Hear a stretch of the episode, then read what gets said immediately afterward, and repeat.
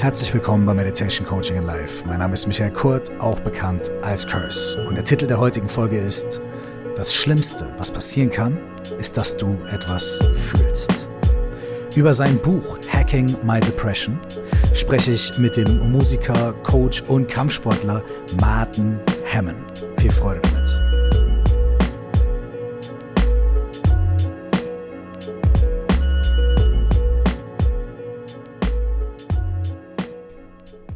Herzlich willkommen hier nochmal bei Meditation Coaching and Life.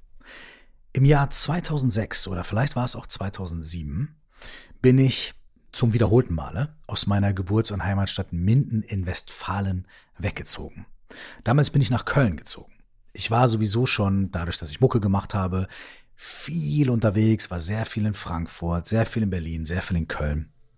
Und irgendwann fiel dann wirklich die Entscheidung darauf, nach Köln zu ziehen. Einer der maßgeblichen Gründe dafür, nach Köln zu ziehen, war, dass ich die Möglichkeit hatte, mit dem ganz großartigen äh, Freund von mir und Sänger Patrice gemeinsam in ein Studio zu ziehen und dort Mucke zu machen und mich dann auch in ein kreatives Umfeld zu begeben.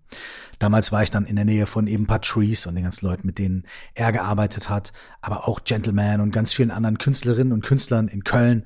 Und es war einfach ein schöner Austausch und eine sehr, sehr, sehr inspirierende Zeit. Und unser Studio, das hatten wir in einem äh, Haus, was relativ freistehend war auf so einer großen Rasenfläche. Und da war so eine kleine Gastro drin, da waren Büros drin. Mittlerweile hat sich das auch alles total verändert, aber das war damals so. Und wir hatten so eine Art Souterrain äh, beziehungsweise wir hatten eine Hälfte der Souterrain Etage. Und in die andere Hälfte auf der anderen Seite zog dann irgendwann ein zweites Studio, das Parkhausstudio. Die sind da jetzt immer noch. Und in diesem Parkhausstudio sind dann einige Jungs eingezogen. Ein paar von denen kannte ich schon vorher, ein paar habe ich dann kennengelernt. Und einer von diesen Jungs war und ist Martin. Martin ist Musiker, Songwriter äh, und, und wahnsinnig kreativer Mensch. Und so habe ich ihn damals auch kennengelernt. Wir haben uns gut verstanden, aber hatten nie so jetzt so wahnsinnig viel miteinander zu tun. Und ich habe Martin immer als ganz fröhlichen, ähm, zuverlässigen und ähm, ganz patenten Menschen erlebt. Einige Jahre später, ich war schon gar nicht mehr in Köln, bekam ich die Anfrage von Martin, ob ich Gast in seinem Podcast sein wollte. Mittlerweile hat er mit seiner Website Martins Mind und seinem gleichnamigen Podcast sich was aufgebaut und ich habe dann geschaut, was macht er denn? Und das ist doch der Dude von damals. Und dann habe ich herausbekommen, dass Martin viele, viele Jahre an einer sehr intensiven Depression gelitten hat und mit der gelebt hat. Etwas, was ich damals in den kurzen Begegnungen, die ich mit ihm hatte, niemals gedacht hätte, niemals wahrgenommen hätte und was auch nie ein Thema war. Und ich glaube, das ist ganz typisch für viele Menschen, die auch High-Functioning Depression haben. Also bei ganz vielen Menschen wissen wir das gar nicht. Ich habe mal geschaut, 16 bis 20 Prozent der Menschen in Deutschland sind mindestens einmal in ihrem Leben von einer depressiven Episode betroffen. 16 bis 20 Prozent. Das ist beinahe jeder fünfte Mensch. Also wir können ja mal die Straße entlang gehen und 1, 2, 3, 4, 5 zählen. Und da ist schon ein Mensch dabei gewesen. Frauen betrifft das Ganze auch noch ein kleines bisschen häufiger als Männer. Bei Martin habe ich das nicht gewusst umso interessanter fand ich es, mich ein bisschen mit ihm auszutauschen und zu hören, wie er damit umgeht, wie das bei ihm entstanden ist und was er daraus für Schlüsse gezogen hat. Martin hat jetzt ein Buch geschrieben, das heißt Hacking My Depression und das Hacking kommt aus der Biohacking-Szene. Ich war dann natürlich auch ein bisschen skeptisch und habe natürlich gesagt, okay, kann man eine Depression hacken und wie sieht's aus? Und er hat eine sehr, sehr, sehr schöne Erklärung dafür gefunden die mir sehr einleuchtet und ich sehr, sehr wertvoll finde. Des Weiteren hat er mehrere wunderschöne Dinge gesagt. Er hat natürlich viel von seinem Leben erzählt und von seinen Ansichten, aber er hat ein paar sehr, sehr, sehr schöne Sätze zwischendrin gesagt, die bei mir wirklich, wirklich nachklingen.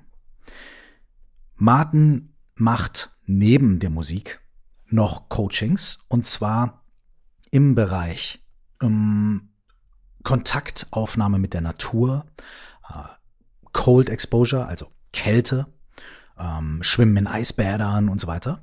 Und auch davon erzählt er ein bisschen. Und er hat auch eine Zeit lang ein regelmäßiges Treffen gemacht, wo Menschen einfach gekommen sind und bei Wind und Wetter die Schuhe ausgezogen haben, barfuß über die Wiese gelaufen sind und erlebt haben, dass sie lebendig sind. In diesem Gespräch geht es um Martens persönlichen Weg, um sein Leben, um seinen Umgang mit den gesellschaftlichen Stigmata von Depressionen, darüber, wie er versucht, seine Tochter anders zu erziehen, als er selbst erzogen worden ist und was das bedeutet. Wir sprechen über die Wellenbewegungen des Lebens, über Kampfsport, über das Konfrontieren mit unseren Schattenseiten, über Rassismus und erstaunlicherweise und wie mir auch erst nachher aufgefallen ist, überhaupt nicht über Musik.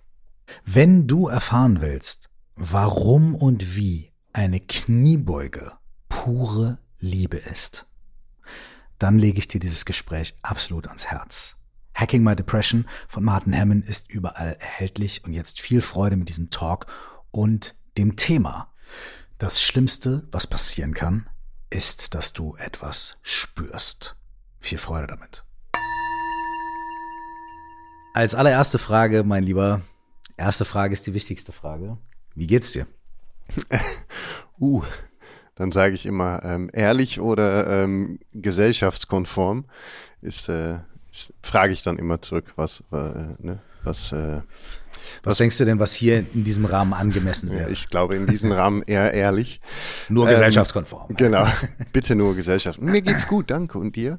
Ähm, es geht mir, ähm, gerade bin ich in eine, ich bin auf der Welle wieder quasi am Hoch Surfen, mhm. Klettern, mhm. äh, Fahren, wie man äh, wie man es auch nennen möchte. Ich hatte eine äh, schwere Zeit, die letzten zwei Wochen. Da war viel tief, viel äh, Trauer, viele genau viel viel verarbeiten.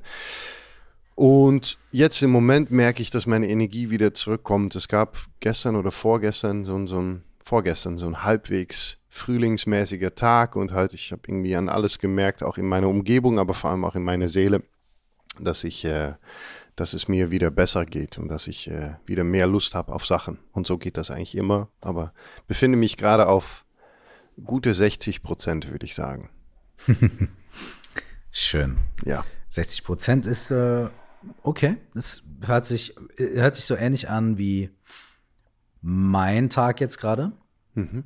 Wobei das bei mir einfach nur, bei mir ist es nur heute. So, also die letzten, letzten Tage und Wochen waren eigentlich sehr, sehr gut, sehr, sehr, so, so sehr stabil, sehr entspannt. Mhm. So. Ähm, aber du, du hast gerade auch mit der Hand äh, so eine Wellenbewegung gemacht, ne? So, so wie so eine Sinuskurve, ne? Dass es rauf und runter geht. Ähm, ist das deine, ist das deine Erfahrung? Also ist deine Erfahrung so, dass du, dass es äh, dass es langsam sich hochbewegt, langsam wieder runter bewegt. Also wenn man jetzt mal hoch und runter als Bild nehmen will für so eine Welle oder so. Ähm, äh, ist das, ist das so, ist das das, womit du so surfst in deinem Leben, mit, mit dieser, mit so einer Wellenwahrnehmung? Ja. Ja, äh, sehr. Ich bin, bin sogar der Überzeugung, dass das eigentlich die, der, der normale äh, Lauf des Lebens ist. Es ist einfach nicht immer prächtig und nicht immer gut und gerade, es ist ja auch gerade sehr wertvoll, dass es immer mal wieder Phasen gibt, wo man lernen darf und wo man spüren muss und ähm, für mich ist das auf jeden Fall der Fall. Mein Leben ist immer in, in Wellenbewegungen äh, mit ein, ein bunter Blumenstrauß an Emotionen quasi äh, unterwegs, von, von Frustration bis absolute Euphorie, ähm, Wut und Trauer ähm, bis hin zur äh, ähm, Dankbarkeit und, und, und einfach ausgeglichen sich fühlen. Aber das ist, ähm, ich habe sehr akzeptiert und sogar sehr umarmt, dass das äh, eine Wellenbewegung ist, die einfach nicht immer da ist. Oder die, eine Wellenbewegung, die da immer da ist, Entschuldigung. Mhm. Dein Buch heißt Hacking My Depression. Und ich würde gerne auf ein, zwei Sachen gleich eingehen, auch auf den Titel. Ja. Ähm, allerdings, wenn es für dich okay ist, ähm, würde ich gerne wissen, wie, wenn du jetzt sagst, das Leben nimmst du eh da, äh, nimmst du eh wahr als, als Wellenbewegung. Das kennen wir ja alle, ne?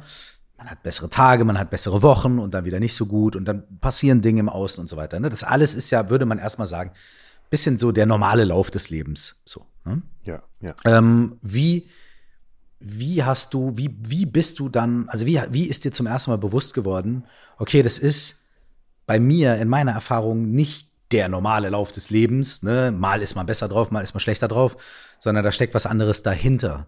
Wie hast du das, also wie wurde dir das zum ersten Mal bewusst? Wie konntest du das, wie es dir geht, irgendwann identifizieren und benennen?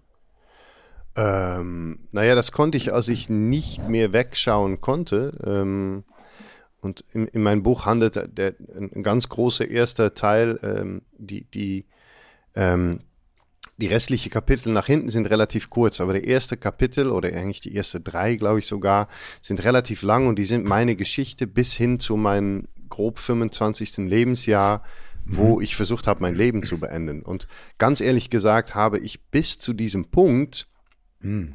Versucht sehr erfolgreich, aber natürlich irgendwann auf lange Dauer sehr unerfolgreich zu auszublenden, dass das Leben voller Höhen und Tiefen und vor allem Emotionen und Sachen, die man wahrnehmen muss, äh, ist.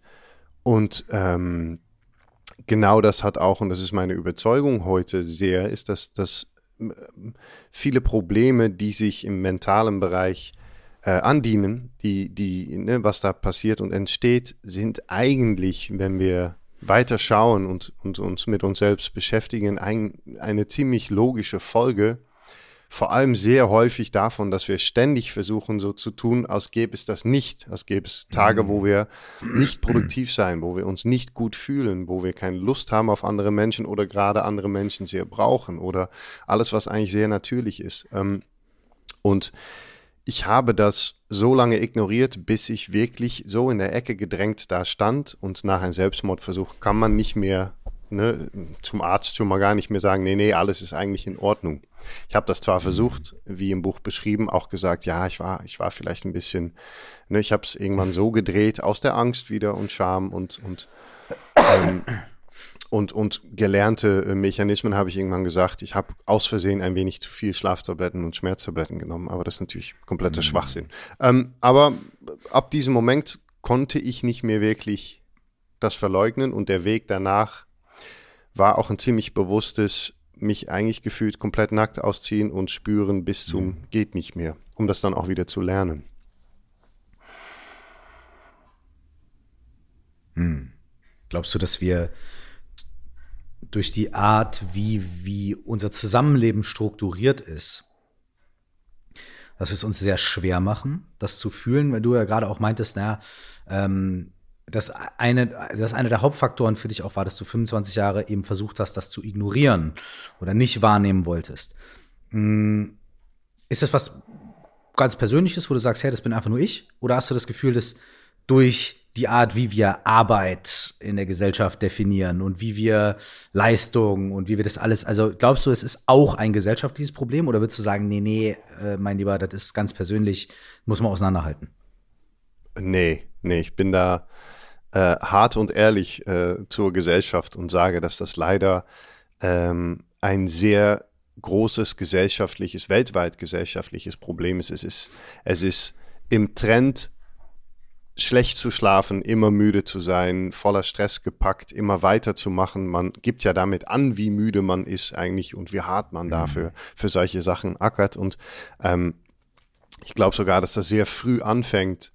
Ähm, ich, ich streite mich jetzt schon sehr mit der Kita, äh, wo meine mhm. Tochter ist, wo nämlich gesagt wird, äh, das ist nicht so schlimm, wenn meine Tochter eine bestimmte Emotion zeigt. Und da werde ich, da werde ich zu damit kann man mich zu Weißglut bringen, weil wir sehr früh anfangen. Das heißt, das ist die, du meinst die, um das kurz äh, zu klären, die, deine Tochter zeigt eine bestimmte Emotion und sagt, ja, und dann wird ihr gesagt, ja, ja, ist egal, ist nicht so schlimm. Wird ihr, also ihr wird vermittelt irgendwie, ähm, das, was du fühlst, das, was du wahrnimmst, ist jetzt nicht so valide. Das meinst genau, du damit? Genau, genau. Ne? Sie, okay. sie, sie mhm. stürzt auf den Knien, heult und dann, dann wird, äh, wird von äh, einer der, der Gruppenleiterinnen wird gesagt, komm, das ist nicht so schlimm, steh mal auf. Und das ist ein Moment leider für mich, wo ich, wo ich sehr, sehr, sehr schnell reagiere und auch manchmal ohne Filter, ohne da, ich werde da halt sauer, weil eigentlich meiner Tochter gesagt wird in kleinsten Formen, das, was du gerade spürst, ist nicht valide in der Tat und ne, dadurch deine Autonomie über deine Gefühle gibt es nicht. Ich entscheide für dich, was gute Gefühle sind und was nicht und was auch, was du wirklich spürst. Und ähm, ich glaube, dass wir das schon sehr lange machen. Jeder Mensch hat eine andere Geschichte. Ich komme natürlich, ich komme aus dem Leistungssport, da war das nochmal ähm, eine ganz andere Welt, vor allem da noch Kampfsport, da gibt es keine Schwäche. Ne? Das, das, das äh, totaler Schwachsinn, aber das herrscht da ein wenig so als, als Credo, als Motto. Ähm, und ich glaube, der einzige Unterschied ist, das, was es persönlich macht, ist, wie sensibel man vielleicht ist. Und ich war schon immer extrem sensibel und habe darunter, glaube ich, auch einfach mehr gelitten vielleicht als, als Menschen, die weniger sensibel sind. Aber ich halte unsere, ähm, das Fehlen der Autonomie über unsere eigenen Emotionen und, und auch Körper und Geist halte ich für ein gesellschaftliches Problem. Es gibt kein Schulfach, was was Autonomie über dich heißt oder was. Ne? Ähm, ähm, mhm. Es gibt auch kein Schulfach Meditation oder ähm, alles, was eigentlich sehr sinnvoll ist. Also ich glaube, dass das auch ein riesengesellschaftliches Problem ist. Hattest du, du hast gerade schon Sport ähm, erwähnt. Hast du auch das Gefühl gehabt, dass du dich in einem, auch in einem privaten, persönlichen Umfeld befunden hast, wo der Ausdruck von diesen Zuständen oder das Gewahrsein über diese Zustände auch schwer war. Und damit meine ich auch vielleicht gar nicht, dass Leute absichtlich oder bewusst oder mit böser Absicht ja, versucht haben, dich da zu unterdrücken oder zu, ne, so, sondern halt einfach, ähm, was ich meine ist, okay, Gesellschaft, aber hast du das auch eigentlich im Freundeskreis, im Bekanntenkreis erfahren, dass es da, dass es da auch ganz ähnlich war, obwohl das dann da ja Menschen waren, die dich eigentlich auch lieben und gern haben und dich eigentlich supporten wollen? Oder war das da anders? Hm. Ich glaube, dass ich mich da als Kind mit meinen Freunden gar nicht so viel über ausgetauscht habe. Interessanterweise, weil man nimmt viele Sachen auch einfach hin, die sind nun mal so, wie sie sind.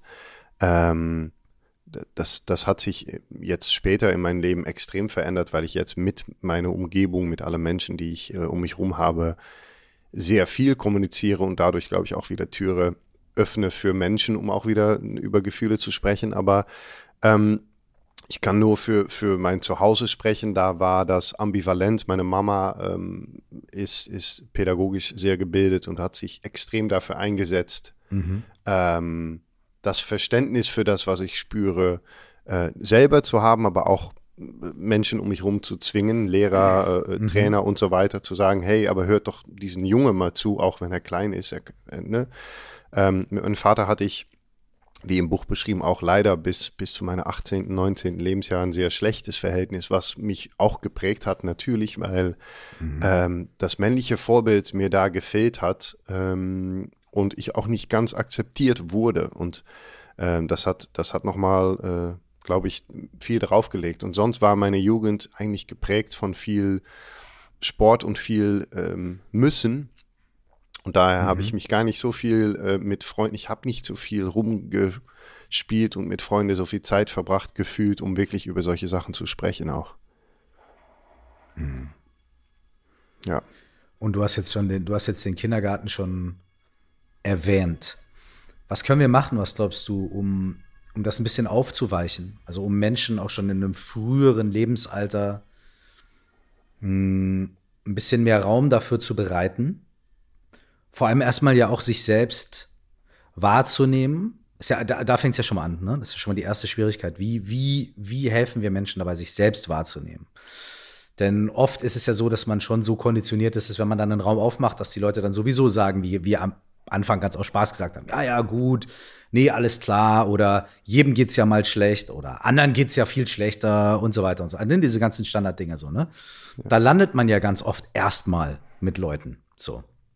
Ähm, also, ey, wenn du, also ich sag mal so, wenn du jetzt eine Idee hast, das gesamte Schul- und Gesellschaftssystem zu reformieren, sofort go, go ne, hau raus, aber vielleicht gar nicht so definitiv, sondern einfach vielleicht irgendwie Ideen oder Ansatz oder was du dir gewünscht hättest oder anhand eines Beispiels oder was auch immer. Also, A, was glaubst du, wie, wie können wir uns gegenseitig dabei unterstützen, dass es absolut valide ist, ähm, die eigenen Gefühlsregungen wahrzunehmen, die, die, die anzuerkennen, die als, als das, was ist, den Zustand, in dem wir uns befinden, zu akzeptieren. Und dann aber auch irgendwie untereinander darüber auch offen zu sein. So, was, was, was hättest du dir gewünscht oder was denkst du, was ist so, was wären erste Wege, Schritte, Möglichkeiten dafür? Ähm, ich habe übrigens, ich habe ein ziemlich, äh, ich glaube, 61 Seiten Evernote-Note über das Schulsystem und was ich gerne verändern würde. Ah, Der kommt irgendwann raus, aber. Ja, man, ähm, here we go. Naja, ich komme immer wieder zurück zu dieses, dieses Wort, was für mich so groß geworden ist in den letzten Jahren und das ist Autonomie. Ich glaube, dass ähm, ich hatte, ich habe einen Post oder ein, ein, ein Reel gemacht vor, vor letzte Woche, glaube ich, wo ich Menschen gefragt habe, wie viele Städte kennst du weltweit? Äh, schätze mhm. mal. Und ähm, der, die Antwort ist durchaus 50 bis 100. Und dann frage ich als zweite Frage, wie viele Emotionen kannst du mir nennen?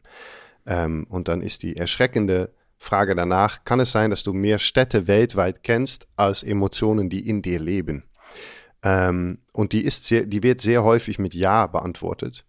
Ähm, und ich glaube, dass ich habe zudem noch ein wahnsinnig schöner Post gesehen letztens ähm, von, von einem indischer ähm, Yoga- und Atemmeister, der meinte, es ist eigentlich egal, ob in den nächsten 20 Jahren ähm, was, welche kulturelle Hintergrund, welche sexuelle Präferenzen, welche, was für Mensch ein, ein ähm, sagen wir mal so, ein Präsident oder Präsidentin wird, wenn dieser Mensch nicht die Fähigkeit hat, in seine eigene Dunkelheit zu schauen, wird nichts besser, weil es, äh, wir, wir, ne, alles, was nach außen schießt, kommt oft daher, dass Menschen, glaube ich, ähm, sich nicht trauen, ihre eigene Dunkelheit erstmal anzuschauen, weil dann merkt man eigentlich, wie viel mehr uns Menschen verbindet als trennt.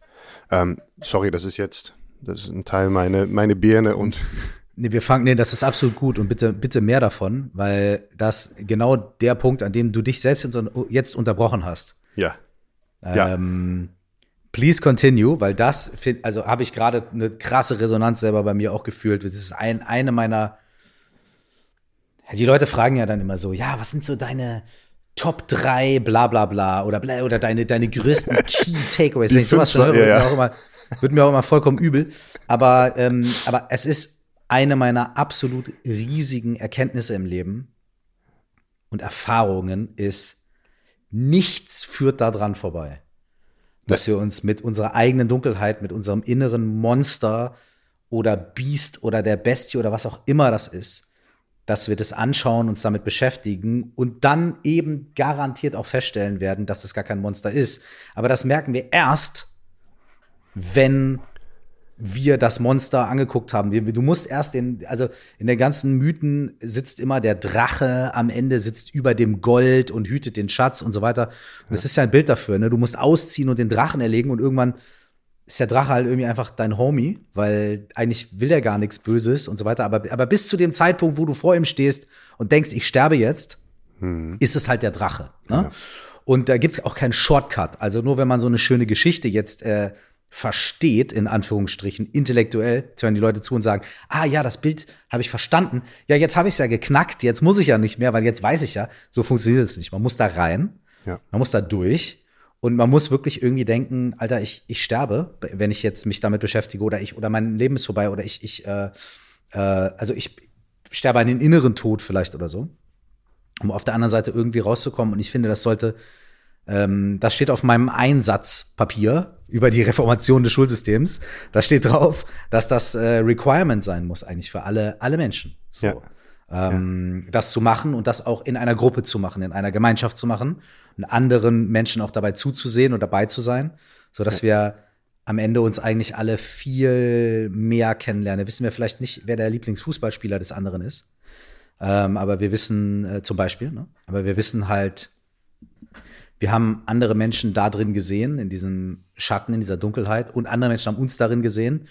Und dann ist einfach vieles transformiert und vieles verändert. So, das war jetzt mein Gedanke, den ich jetzt mal ganz, äh, ganz eigennützig hier reingebracht habe, als du dich selbst unterbrochen hast. Aber was, wie, was, erzähl mir mehr davon. Wie, wie, wie ist es für dich? Was, was fühlst du da, was das angeht? Ähm, also, ich, ich habe das wiederum genossen, weil es bei mir genauso resoniert und ich mich immer freue, wenn ich merke, ah, es, es, ne, ähm, ich bin vielleicht nicht ganz verrückt, weil man fühlt sich manchmal ein wenig verrückt als, als ne, dieser Mensch, der sagt, Leute, aber es, es ist so simpel, aber wir müssen erstmal wieder einfach spüren und in der Tat durch diese Dunkelheit, ich wollte gerade auf, auf ne, als du, als du gesprochen hast, auch sagen, so, ja, ey, das, das krasse ist, es tut so weh, aber es tut so gut.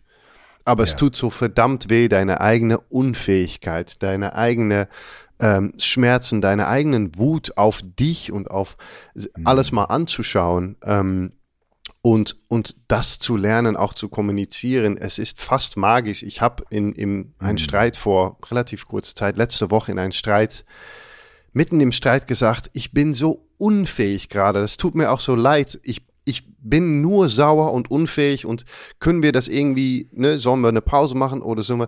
Ähm, und alleine da schon, ich merke immer, der Moment, wo man das rausbringt, ist der Moment, wo alles sich beruhigt, weil man da zu dieser Essenz kommt, dass der Mensch an der anderen Seite merkt, krass, uns verbindet gerade viel mehr, als das uns trennt, weil ne, ein Streit ist ja,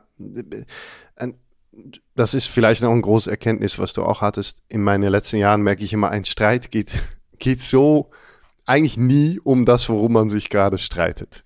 Äh, sind wir mal ganz ehrlich, so dieses, ja, es ist hier nicht aufgeräumt, ist natürlich, es ist ein ganz anderes Bedürfnis, eine ganz andere Sache dahinter. Klar. Ähm, und die Fähigkeit, sich da hinzusetzen und zu sagen, so, jetzt gucke ich mir mal schön meine eigene Scheiße an und lauf auch nicht weg. Ich äh, hole mir nicht eine kurzfristige Befriedigung, ich lenke mich nicht ab, ich schaue mir das an und sehe in der Tat, dass diese Drache vielleicht sogar trotzdem noch eine große Drache ist, aber dass sie auch ja, zu mir gehört, dass sie ja.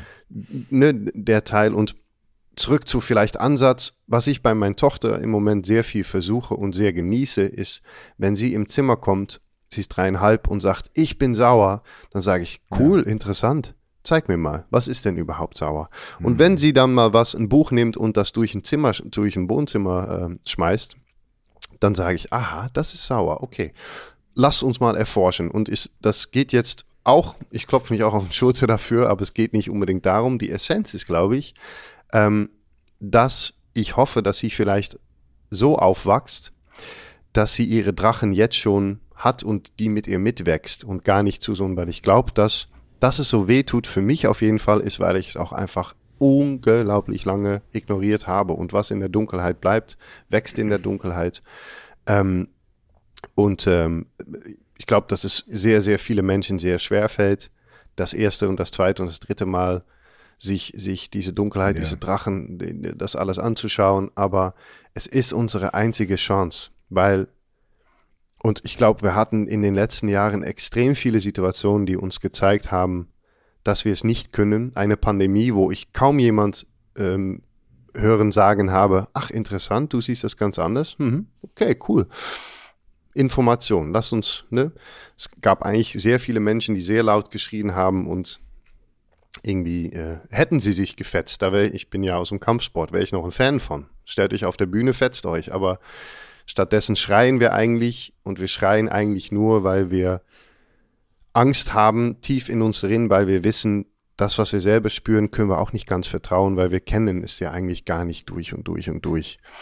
Mhm. Und ähm, ja, boah, ich, ja, wo setzen wir an? Ich glaube, bei Kindern, also vielleicht ganz platt gesagt, lass Kinder doch endlich mal wieder Sachen schmeißen. Lass sie mal schreien, lass sie sich auch mal fetzen. Lass mal, ähm, weil es gehört, dass es es gibt, zeigt ja, dass es zu uns gehört. Es gäbe kein Wut, wenn sie nicht zu uns gehört. Es gäbe kein, sogar kein, nennen wir mal, ne, die, die ganz schiefe Ausmaßen davon, Diskriminierung und so weiter. Es gäbe die nicht, wenn nicht irgendwas davon zu uns gehört. Und wir müssen uns das anschauen, bevor wir es überhaupt angehen können, weil in den letzten Jahren mit, ja, wenn du, dann ich und nee, dann werden wir noch lauter und ich, ich glaube, das führt am Ende, am Ende führt das zu Krieg und nicht zur Lösung. Aber ich finde, dass du gerade das Wort Diskriminierung auch gesagt hast, sau interessant, weil ich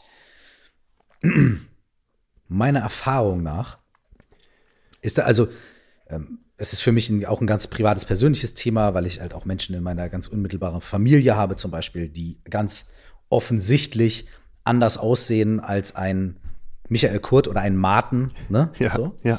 Und deswegen ist es für mich schon auch immer ein sehr, sehr großes Thema.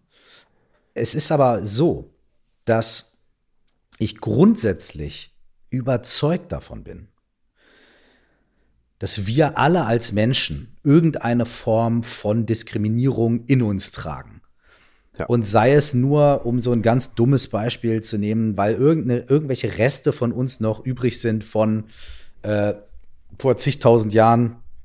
Äh, weißt du, ich wohne auf der, mit meinem Dorf auf der einen Seite vom Hügel, auf der anderen Seite vom Hügel wohnen die vom anderen Dorf und wenn man jetzt nicht aufpasst, dann kommen die irgendwie nachts und klauen uns unser, äh, unser Mehl oder keine Ahnung, was weiß ich, ich meine. Also es ist natürlich jetzt total bescheuert und ich packe mir selber einen Kopf bei dem Beispiel, aber es ist halt einfach nur, ist ja kein wissenschaftliches Beispiel, sondern es ist einfach nur eine Versinnbildlichung davon, ja. dass wir ja auch darauf programmiert sind, in unserer kleinen Gemeinschaft irgendwie zu gucken. Und wenn jemand von außen kommt, muss man, guckt man, weiß man immer erstmal nicht, ist das jetzt eine Bedrohung und so weiter und so fort. So, ist jetzt total simplistisch gesprochen.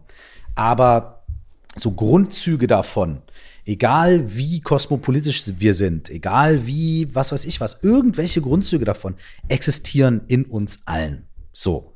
Punkt. Das, das, das würde ich sofort behaupten. So. Ja. Und jetzt können wir uns hinstellen und können sagen, ich will aber ein guter Mensch sein. Ich habe sowas nicht. Ich mache sowas nicht und auch noch nicht mal im Kleinen und noch nicht mal gar nicht. Nein, nein, nein, ich nicht. Aber jeder andere, der das irgendwie in sich hat, so, der ist schlecht. Und ähm, in dem Moment, in dem jemand anders auch nur eine einzige solche Regung hat, selbst wenn sie unbewusst ist, ist das ein schlechter Mensch. So. Ähm, das führt dann bei dem anderen Menschen irgendwie dazu, dass die Person sagt, wie, was, du, äh, du sagst, ich bin schlecht, aber ja gut, dann, dann, dann erst recht und so weiter. Ne? Was wäre aber stattdessen, wenn wir uns alle mal angucken und sagen, ja, pass auf, wir alle haben das auf die eine oder andere Art und Weise. Und bei manchen ist es eben auch wirklich fast überhaupt nicht da und ganz subtil und bei anderen ist es halt voll laut, ja, die da drüben oder die da oben oder die da unten oder keine Ahnung was, ja. Aber wir alle haben was davon. Und wenn man wir uns das alle mal auch ganz früh schon angucken und sagen, ja, ich finde das nicht cool oder ich habe da oder ich glaube das, das und so weiter und alle sitzen zusammen, ähm, dann löst sich vielleicht, nicht bei allen Menschen, ne, man löst sich bei vielen von uns vielleicht so ein bisschen so ein inneres Tabu, ähm, was wir versuchen zu verstecken, was dann irgendwo anders rauskommt. Oh, ich darf den Mensch jetzt nicht scheiße finden, weil er eine andere Hautfarbe hat oder irgendwie, dann fange ich an, irgendwie, also natürlich darf ich einen anderen Menschen nicht scheiße finden, weil also ja, doch, ich, ich, darf das, aber wenn ich mir darüber bewusst bin, also wenn ich mir darüber bewusst bin, ey, ich habe irgendwie immer, wenn ich jetzt irgendwie einen, einen Michael auf der Straße sehe, dann denke ich mir irgendwie die scheiß Kartoffel, so oder umgekehrt. In dem Moment, in dem ich mir darüber bewusst bin, verliert es ja auch schon Macht. Ja. So und und und ähm, ich komme nicht ganz auf den Punkt jetzt gerade, aber vielleicht ich, ich versuche da drum rumzukreisen. Ja, du hast ihn ja eigentlich schon, schon auch, also der Punkt ist, ist ja, völlig da. Das der Punkt ist, ey, lass, wir, lass uns das irgendwie angucken und lass uns das irgendwie anschauen. Und das bedeutet eben, es ist eben das Gegenteil von es unreflektiert ausleben ja. oder es eben unreflektiert verstecken. Und wenn du was versteckst, nicht nur wächst der Drache im Dunkeln, sondern der Drache bahnt sich dann auch irgendwie seinen Weg, weil der will ans Licht. Und dann kommt er durch irgendeine Hintertür ja. in irgendeinem Moment, in dem du den überhaupt nicht gebrauchen kannst. Ja. Und dann macht er Ärger. So, in dem Moment, wo du aber immer weißt, das ist der Drache, der ist so und so groß, der sieht so und so aus, der heißt Franz oder Sabine, ja, und, und der will gerade das und der macht gerade so, da, da kannst du immer sagen, ja, okay, ich, ich deale damit so. Ich weiß, du, das, was du kennst, kannst du einordnen. Das, was du kennst, kannst du, äh, hat auch nicht mehr so viel Macht über dich, weil du dich ja noch entscheiden kannst. Du kannst sagen, ey, geil, äh, Sabine, ich sehe dich, aber lass mal sein. Ne? Aber in dem Moment, in dem ich gar nicht weiß, dass da überhaupt irgendwas ist, was ein Drache ist, was Sabine heißt, oder Franz oder whatever, ja, in dem Moment, was soll ich denn da machen? Da kann ich ja gar nichts machen, weil ich habe ja keine Handhabe. Ich gucke ganz woanders hin und merke und sehe gar nicht, was in mir vor sich geht. Ja. Ähm, Punkt. Punkt, Punkt. Das, äh, und dann gibt es Menschen, die sagen, ja, das ist aber, es ist komplizierter als das und das ist und das. Ähm, Natürlich. Genau. Absolut, es ist absolut, komplizierter als das. Aber auch wiederum nicht, weil am Ende es steckt immer nur ein Mensch dahinter mit seinen Gefühlen, mit seiner Erfahrung, mit das, was er lernen muss und mit. Es ist am Ende nicht viel komplizierter, als es ist. Putin hat Angst, Trump hat Angst, wir haben Angst, ein, ein äh, Rechtsextremer auf der Straße hat Angst. Ähm, überall sind die gleichen Grundprinzipien am Ende am, am Werk, die wir alle auf eine Art und Weise ignorieren. Ich stelle mir das manchmal so schön vor, dass nämlich ein Putin jetzt aufs Podest steigt und sagt, liebe Menschen, ich habe so viel Angst hier und hierfür und diese Verletzlichkeit, die dazu führt, die ich, äh, und da glaube ich, spielt mein Ego und stell dir mal vor, was da passiert auf, auf ein UN- oder NATO-Treffen, wenn die sich einfach mal wieder ganz normal unterhalten würden, statt diese Plattituden über Sachen, die am Ende ich ne, runterkochen zu den simpelsten Formen, nämlich, ja. ähm, und ich glaube, ich komme da ein bisschen dazu, weil ich auch nochmal zu Thema Diskriminierung diese und eine Sache, die ich noch ganz kurz da einwerfen ja. will, und das ist eine ganz wichtige Unterscheidung. Ähm, Verständ oder verstehen heißt ja nicht gutheißen. Mhm, genau. So, nur weil ich, nur weil ich, du sagst jetzt, der Rechtsradikale hat Angst. Ja, ich bin 100% mit dir d'accord. Natürlich hat er Angst. Er muss eine riesige Angst haben, sonst wird er gar nicht so eine Scheiße machen. So. Und den Aus, der Ausdruck, den der da an den Tag legt, ne, als, als Rassist, den verurteile, den verurteile ich. Also den, den finde ich absolut Hands scheiße. Down. Absolut. So. Aber in dem Moment, in dem er sich eben hinstellen würde und sagen würde, ey, das äh, liegt da und da und da dran, dafür würde ich diesem Menschen dann Respekt geben und sagen, okay, wenigstens guckt er hin. Ich würde immer noch seine Taten und den Ausdruck davon absolut scheiße finden und würde auch sagen, nein, da muss man auch was machen, so, weil wir sind, also, ne, das muss man verhindern und so weiter und so fort. Aber der Lösungsansatz ist eben, dass jemand sich hinstellt oder jemand vielleicht auf diesen Punkt kommt und sagt, boah, ich merke, warum ich das mache. Ich reflektiere und dann muss ich es vielleicht dann auch nicht mehr machen. So, ja. dieses berühmte Rehabilitieren und so weiter. Ne? Das fängt ja in dem Moment an, in dem man anfängt, einsichtig zu werden. Nicht indem man so viel aufs, auf, auf die Schnauze kriegt, äh, dass man dann sich nichts mehr traut oder sowas. Das funktioniert ja. in den allerwenigsten Fällen. Ähm, sondern das funktioniert ja über, über Reflexion und Einsicht. Ja. Und genau, also ich bin bin ja, ich bin 100% bei dir, beziehungsweise ich glaube sogar, dass über diese Autonomie der Gefühle kommt auch wieder, ich spreche oft mit Menschen darüber. Ich habe zum Beispiel in der Autonomie meiner Gefühle habe ich wieder ähm, äh, äh, Prinzipien für mich gefunden, die ich ausspreche, die Menschen auch komisch finden. Zum Beispiel habe ich ein Prinzip, dass ich sage, hey, hier liegt meine Grenze mhm. und die kommuniziere ich gerade klar. Wenn du darüber steigst, bewusst, jetzt nachdem ich dir gesagt habe, kann es sein, dass ich mit körperlicher Gewalt reagiere. A, Aggressivität, Körper, weil es es gibt, gehört es zu uns Menschen. Ich komme aus dieser Welt. Ähm, ich habe hier einfach meine Grenze gezogen und so ist das. Ähm, das geht das Gleiche für, wenn ich jetzt auf der Straße äh, lauf und mir kommt jemand mit einem Hakenkreuz auf den Kopf äh, vorbei und sagt, und alle sollen hier raus, dann würde ich auch sagen, pass auf, hast jetzt ne, äh, äh, die Möglichkeit, dich zu entschuldigen oder hast die Möglichkeit, zwei, drei Zähne zu verlieren. So.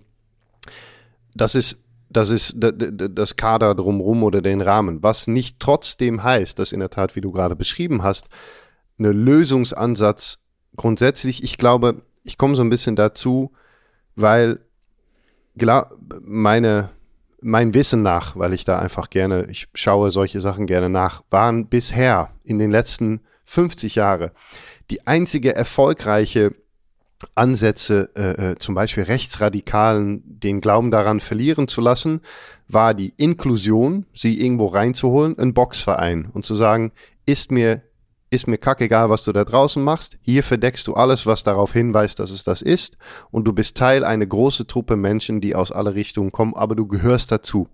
Und diese Menschen sind dir nicht so fremd, wie du denkst. Und da kommt ne, ne, ein, übers Boxen zum Beispiel ähm, eine Verbindung oder es gibt diese erfolgreiche Geschichten mit Nachbarn und ne, die dann irgendwann zum Grillen mal einladen und man sieht, ach ja, die kochen auch mit Wasser und und und und. Diese, das, das, ich glaube, unsere Strategien nämlich bisher sind so tun, als, so tun, als gäbe es das nicht oder eine Gegenbewegung starten. Und in Gegen steckt schon dieses, es ist ein Konflikt, was statt dass jeder Mensch erstmal bei sich reinschaut und sagt, boah, irgendwie, wie schräg es auch ist, erkenne ich ein kleines bisschen von mir in diese Person, Person, weil das ist ja das, was mir so abstoßt eigentlich. Wenn man mal ganz ehrlich ist, ist das, was einem abstoßt, ist die größte Angst, die man selber auch hat, weil man irgendwas da drin erkennt. Ähm, das hast du ja so super gut beschrieben, weil ich auch sehr daran glaube, wir kommen evolutionär noch aus Zeiten, wo in der Tat kleine Stämme, Tribes irgendwo gelebt haben und man einfach nicht wusste, wer da über den Hügel kommt und ob es sicher ist. Wenn das 20.000 Jahre lang im DNA und halt sich weiterführt, ist das nicht einfach mal so weg. Ähm, und das zu akzeptieren und in der Tat zu, zu schauen und zu sagen, okay, das ist ein Teil von mir, noch viel mehr als von dieser Person, ist, glaube ich, am Ende leider eine der wenigen äh, Lösungsansätze, die wir haben. Was nicht heißt, dass als wir, äh, wir hatten ja vor vier, fünf Jahren, wo wir hier in Köln mit 100, 120.000 Mann standen gegen eine, eine, eine, rechtsradikale Demo, dass ich das nicht für sinnvoll halte und zu sagen, ey, ja. alle auf der Straße und auch sagen, nicht hier, nicht mit uns, nicht, kein Platz dafür. Ja. Nur habe ich da auch mit Freunden darüber gesprochen, dass der Lösung da nicht liegt, weil das Aufeinanderclashen einfach rein theoretisch in der Geschichte immer dazu geführt hat, dass der andere, ne, dass Menschen sich irgendwie trotzdem wieder hochsteigern in, in, in ihre Ideologie oder ihre Aggression oder in irgend sowas. Aber hm. ja, Mann, Mann, Mann. Ich finde das, ich finde das ein sehr, ich finde es ein unglaublich wichtiges Thema, eins der wichtigsten Themen. Aber es ist gleichzeitig auch ein sehr komplexes Thema. Es ist aber hauptsächlich komplex, weil ganz viele persönliche Erfahrungen, Gefühle, äh, Meinungen und so weiter damit auch zusammenhängen bei jedem von uns und bei jedem Menschen, der zuhört oder die Menschen, die zuhört. Ähm, dieses Thema oder, oder die ähnlich gelagerten Themen sind so sehr besetzt mit persönlichen Erfahrungen und persönlichen ja. Eindrücken und so weiter, dass es erstmal gar nicht so einfach ist, das alles so ein bisschen an die, an, der, an die Seite zu legen. Man muss es nicht loswerden, sondern kurz abzulegen oder kurz zu beruhigen und dann irgendwie über einen gemeinsamen Kern sprechen zu können. Und das ist auch wieder das Problem. Ich glaube, der, über den Kern, wenn alle Menschen die, die, die ganzen Sachen, die da irgendwie sie persönlich berühren und so weiter, kurz äh, acknowledgen und dann sagen, ja, okay, gut, über den Kern wären wir uns wahrscheinlich alle einig.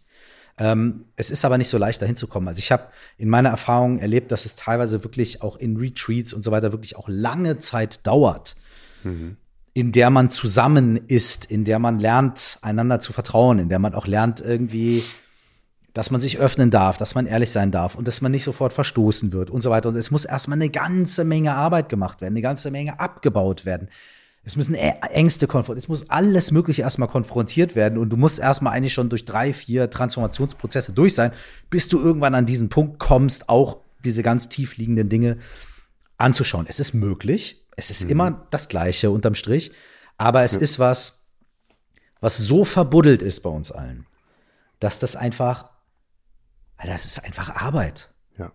Das ist auch Absolut. nicht in einem Gespräch, es ist auch nicht in einem Gespräch oder in einem Podcast. Wir können auch nur drumherum tanzen. Ne? Deswegen ja. ist auch so schwierig, finde ich. Ja. So, oder deswegen hat man auch so ein Minenfeldgefühl manchmal, wenn man über sowas redet. Ne? Oh. Ähm, mhm. Das ist, es ist schwierig und man muss da irgendwie anders ran. Dafür muss es irgendwelche Strukturen geben und so weiter.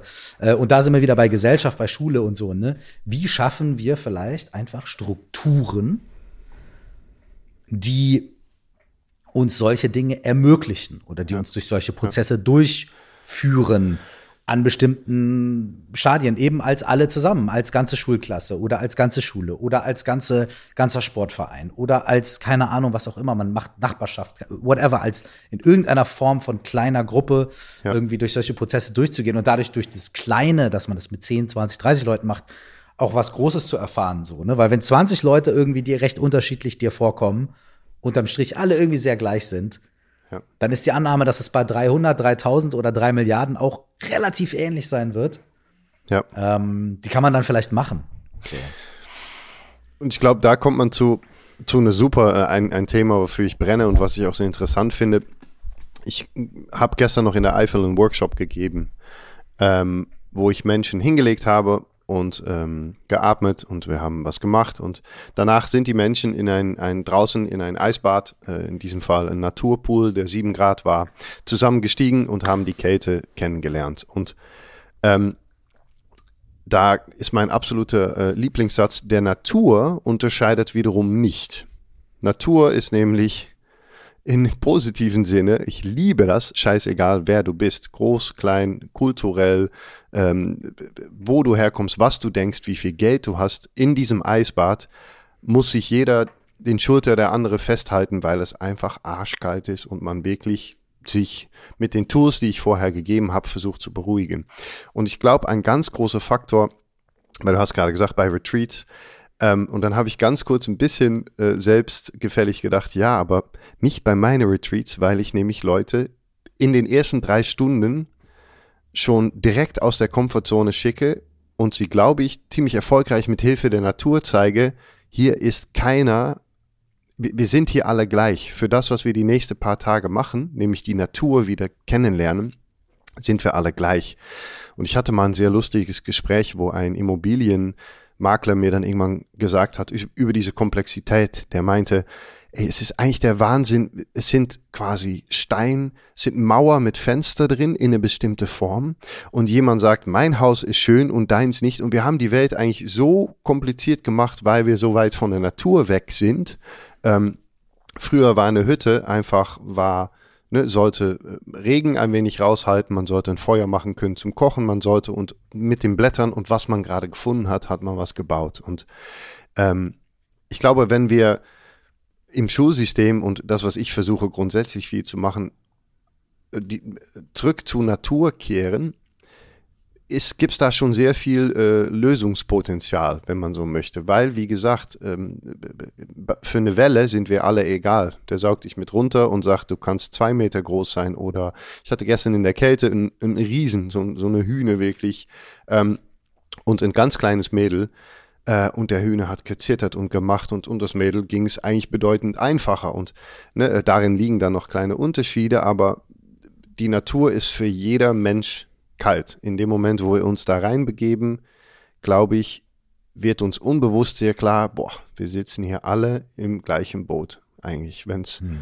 darauf äh, ankommt. Und ähm, ich beschreibe davon im Buch auch viel, wie ich, wie ich glaube, dass wir vor allem über unsere Körper ähm, weil es fängt eigentlich an, diese Workshops, und meine Workshops fangen immer so an, dass ich 30 Mann nebeneinander setze und sage, wir atmen erstmal. Und wenn 30 Menschen im gleichen Rhythmus atmen, passiert auch schon unbewusst was ganz Besonderes, nämlich, dass man merkt, krass, wir sind eine Einheit. Wir sind, es ist noch mehr zwischen Himmel und Erde, es gibt Energie, das ist null esoterisch, weil es auch wissenschaftlich belegt, aber wir sind irgendwie, es verbindet uns mehr, als das uns äh, äh, verteilt oder, oder trennt. Ähm, und ich glaube, dass der Natur ein Riesenelement darin ist und sein kann. Und dass die zum Beispiel auch im, im, im System, im Unterrichtssystem und so weiter wieder eine größere Rolle spielen durfte. Weil wir nämlich dann einfach auch wieder zu unseren natürlicheren Rollen zurück ähm, äh, gezwungen werden im positiven Sinne. Wir hatten ähm, das Freigehege, steht auch im Buch und das wird jetzt wieder, äh, kriegt wieder neues Leben. Das war immer am Sonntags am Bau, Baum, mhm. eine gratis äh, Session, ähm, wo jeder seine Schuhe ausgezogen hat, egal ob, ob Anwalt, ob Arzt, ob Student, ob ähm, obdachlos, sage ich mal, ne, weil wir uns in so einen Status irgendwie verlieren. Jeder hat die Schuhe ausgezogen, jeder war im T-Shirt, hat rumgebrüllt, Purzelbäume gemacht, sich gegenseitig getragen und wirklich wieder die Kälte und die Natur und irgendwie alles zusammen gespürt. Und ich habe da auch, wir haben da auch gemerkt, wie, wie einfach und wie essentiell es ist, Menschen einfach mal wieder barfuß im Rasen stehen zu lassen, mit den Augen zu, in den gleichen Himmel zu schauen und zu sehen, dass wir, ne, dass wir uns alle irgendwie wir haben alle, die meisten, fünf Zehe, zwei Knie, eine Hüfte, wir haben alle die Augen, die Sachen anschauen können, wir haben, wir, wir atmen, wir, und das, was uns unterscheidet, ist, ist, glaube ich, in der Tat so kompliziert geworden und steht auch ein bisschen der Sehnsucht im Weg, die wir, glaube ich, doch alle haben, manchmal wieder ein bisschen back to the source, diese, diese Verbindung zu finden. Ich habe mit einem Biohacker neulich gesprochen, der mir gesagt hat, dass eine der absolut grundlegenden Säulen für so, äh, für auf eine ganz einfache Art und Weise mehr Gleichgewicht zu erlangen, ist tatsächlich irgendwie barfuß auf dem Gras zu stehen. Ja, ist ein äh, ne, Und der hat mir das äh, komplett auseinandergenommen mit, mit, äh, mit Magnetfeldern und so weiter und hat mir irgendwie eine 61-seitige wissenschaftliche Arbeit darüber dann vorgelegt quasi. Ja. Ne? Ja. Und ich fand es so interessant, weil es eigentlich etwas ja ist, was, habe ich mit ihm auch drüber gesprochen, was für mich, ohne das zu wissen, es ist eine meiner Sehnsüchte im Leben und ich, wiederhole ich, ich sage, ich sage genau diesen Satz immer wieder. Ich sage, Alter, ich will einfach nur einfach barfuß mich irgendwo auf den Rasen stellen. Also es ist, es ist wirklich so ein inneres Bild, was ich habe, seit Jahren schon. Ähm, und das steht für mich immer dafür, dass mir, ähm, zu, dass mir die Geschwindigkeit im Leben, die Aufgaben, die Zerstreuung, die mentale Load, Verantwortung äh, zu parzelliert ist, zu viel aufgeteilt und so weiter. Und dass man gar nicht mehr, dass es so ein Flirren im Kopf ist, dass ich mir denke, weißt du, alles, was ich eigentlich will, meine scheiß Schuhe ausziehen mich in den Rasen stellen. Und es ist auch so, ich war neulich zum Beispiel bei einem, bei einem kleine Anekdote, bei einem Songwriting äh, in Hamburg und habe mit, mit, mit quasi mit anderen Künstlern, äh, in diesem Fall waren es Künstler, äh, einen Song geschrieben. Und einer von den Boys hat halt, wir haben das bei dem zu Hause gemacht, ne? Und er hat da so eine kleine Doppelhaushälfte, so in Anführungsstrichen ganz spießig, was ja nicht schlimm ist. Er hat einen kleinen Garten gehabt, ne? Und ich bin da angekommen und ich habe mich da wohl gefühlt und willkommen gefühlt. Und das erste, was ich gemacht habe, ist die Schuhe ausziehen und einfach über den Rasen laufen. Und das habe ich dann auch gesagt. Ich habe gesagt, ey, allein dafür hat sich das jetzt hier gelohnt, dass ich hierher gekommen bin, weil ich laufe jetzt mal drei Minuten bei dir über den Rasen und habe dann auch auf der Terrasse gesessen, an der Grenze von den, ähm, von der, wo er gepflastert hatte, zum Rasen und habe dann da barfuß gesessen, habe immer wieder einfach meine Füße da auch irgendwie auf den Boden gestellt. Und es, es war es verändert etwas. Es verändert eine geistige und körperliche Verfassung. Es ist, ja. es ist einfach so. Ja. Ne? Und das ist so was, was bei mir, ich habe ich hab mir das gar nicht, ich habe das gar nicht nirgendwo gelesen, sondern es ist wie eine Urbedürfnis. Äh, ja. Und von dem sind wir ja als Städter immens abgeschnitten. Ja. Und wenn wir uns allein von so einer kleinen Sache wie mal barfuß durchs Gras laufen oder durch den Sand meinetwegen oder whatever it is, auch über Steine meinetwegen, ne? wenn wir uns allein davon schon abschneiden. Ne? Und das ist so eine Kleinigkeit und es klingt so banal. Ähm, mein lieber Scholli, wie krass verkompliziert haben wir uns dann auch noch die ganzen anderen Aspekte unseres Lebens? Ja, absolut. Alles, was wir müssen, ja, oder, ne, oder was nicht geht, oder ähm, Joe Rogan hatte mal, den habe ich letztes noch mal gesehen, äh, mit der Tochter von ähm, ähm, Jordan Peterson, Michaela Peterson, so ein kurzes Gespräch. Ich habe so einen Ausschnitt nur gesehen und sie hat gesagt, mein Vater war, ähm, der war einfach zu schwach, um irgendwas zu machen. Und dann hat Joe Rogan, ich, ich liebe ihn, weil er so, der, ne, der Mann, either you love him or you hate him, der, der ist es einfach straight on. Und er hat dann gesagt, ist er aufgestanden, um zur Toilette zu gehen? Dann hat sie gesagt, ja. Dann hat er gesagt, ist er aufgestanden, um sich Essen oder Trinken zu holen? Dann hat sie gesagt, ja. Dann hat er gesagt, dann hätte er sich auch aufstehen können und einfach mal eine Kniebeuge machen können. Das ist alles, wir haben so eine, und der ging, das ging eigentlich auch über das kompliziert, wie kompliziert wir eigentlich Sachen machen können und wie viel Glaubenssätze wir glauben, die die einfach nicht stimmen, die in der Tat, ich spreche oft mit Menschen über das Barfußlaufen ist sehr lustig, weil ich, ich in Köln tatsächlich jeden Morgen hier durch den Grüngürtel, ich hole mir ein Käffchen und dann laufe ich mit meinem Kaffee barfuß durch den Grüngürtel. Winter, Sommer, alles egal. Ähm, ah, kommt man, die, die schönste Gespräche begegnet man, weil naja, manche finden es verrückt. Viele fragen, was machst du denn und warum? Und jeder Zehnte macht mal mit. Ähm, und äh, äh, ähm, da zum Beispiel begegne ich sehr oft, dass Menschen sagen, ja krass, ja eigentlich kann ich, es gibt, es gibt hier Parks und ich kann die Schuhe hier ausziehen und stimmt, das ist, und ich gebe viel Workshops für Firmen, wo ich sage, hey, wenn ihr ansatzweise einen Innenhof habt, es können auch Steine sein, aber einfach mal das Gefühl, die Schuhe auszuziehen und einfach die Zehe ein bisschen spielen zu lassen und in die Sonne zu halten, glaub mir, ähm, es sind, es sind die mini, mini, mini Hacks, die einfach Sinn machen. Genauso wie morgens aufzustehen und dir fünf Minuten Zeit zu nehmen, eben kurz jedes Gelenk einmal zu drehen und tief einzuatmen.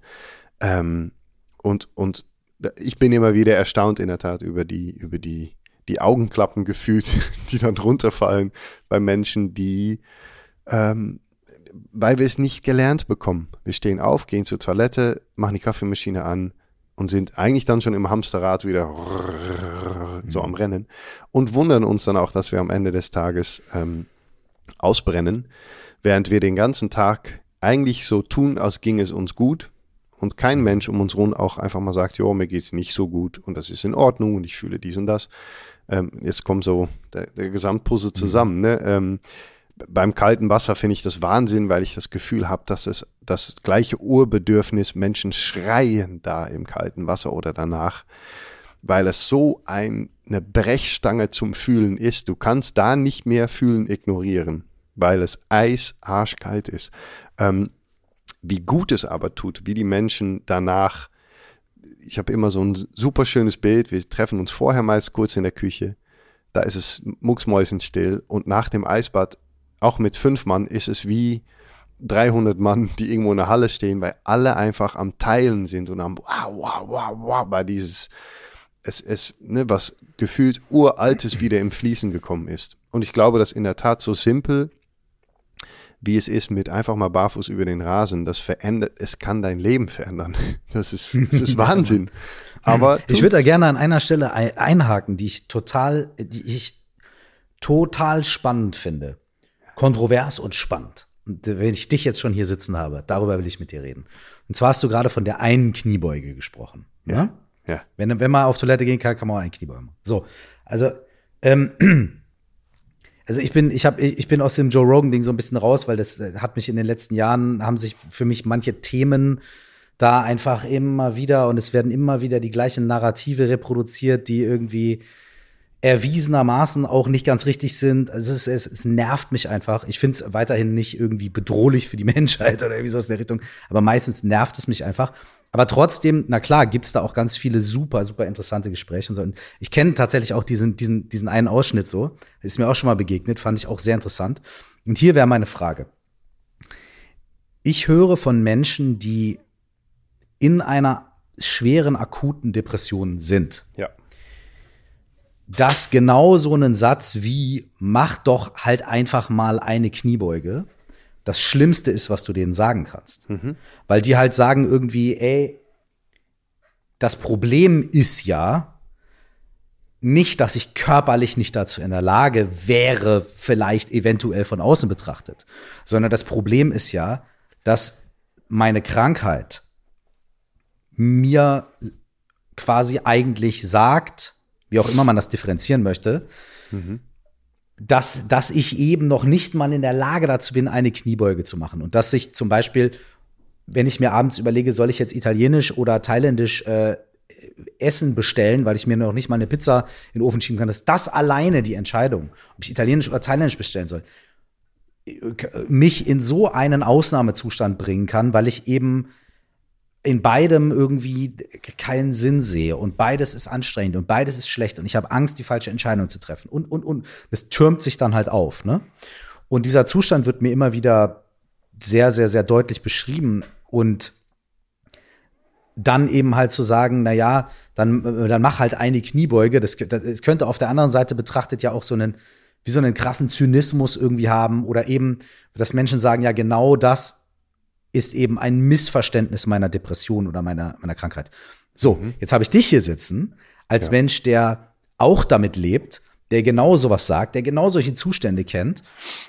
Und deswegen würde mich halt genau das halt interessieren. So, wa, wa, wa, wie siehst du das oder wie ist da deine Erfahrung oder wie differenziert man das?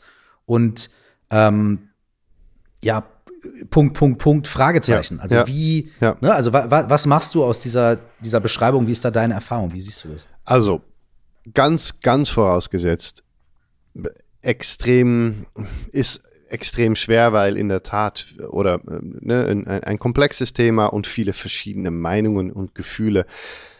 Ich würde sagen, dass nachdem ich über 6000 Stunden an, an Coaching und äh, selbst äh, Coaching und Heilung und alles Mögliche gemacht habe, dass das, was ich, ich packe es mal in einen Satz, den ich gerne oft ähm, sage zu Menschen zusammen und dann können wir darüber einfach Gedanken ja. austauschen. Ich frage oft, was möchtest du am liebsten?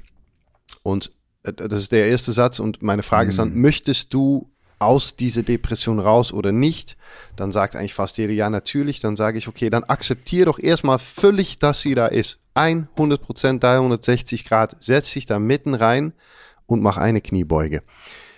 Und jetzt kommen wir zum Thema. Feier finde ich, also ich Feiere es, ja. Ja, weil, ne? und jetzt kommt das, was wir nicht erkennen, und das, ich meine, ne, Joe Rogan ist noch was ganz anderes, aber ich, ich spreche mal einfach so, die Kniebeuge ist Liebe.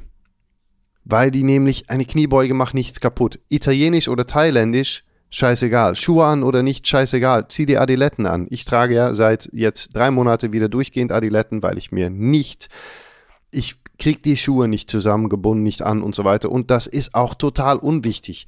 Was aber wichtig hm. ist, ist, dass es zum Beispiel 100 Prozent, 300, ne, bewiesen von auch nicht irgendwie zwiespaltige, sondern ganz normale äh, governmental mhm. ähm, ähm, Researches. Bewegung hilft bei ah, ja. psychischer Gesundheit. Yes, so. absolut. Und absolut. diese eine Kniebeuge ist ist kein Pressure. Die ist wegen mir, glaube ich, die richtige Balance zwischen ein kleines bisschen deine Resilienz wieder anfangen anzuzapfen und zu sagen, ich kann eine Kniebeuge.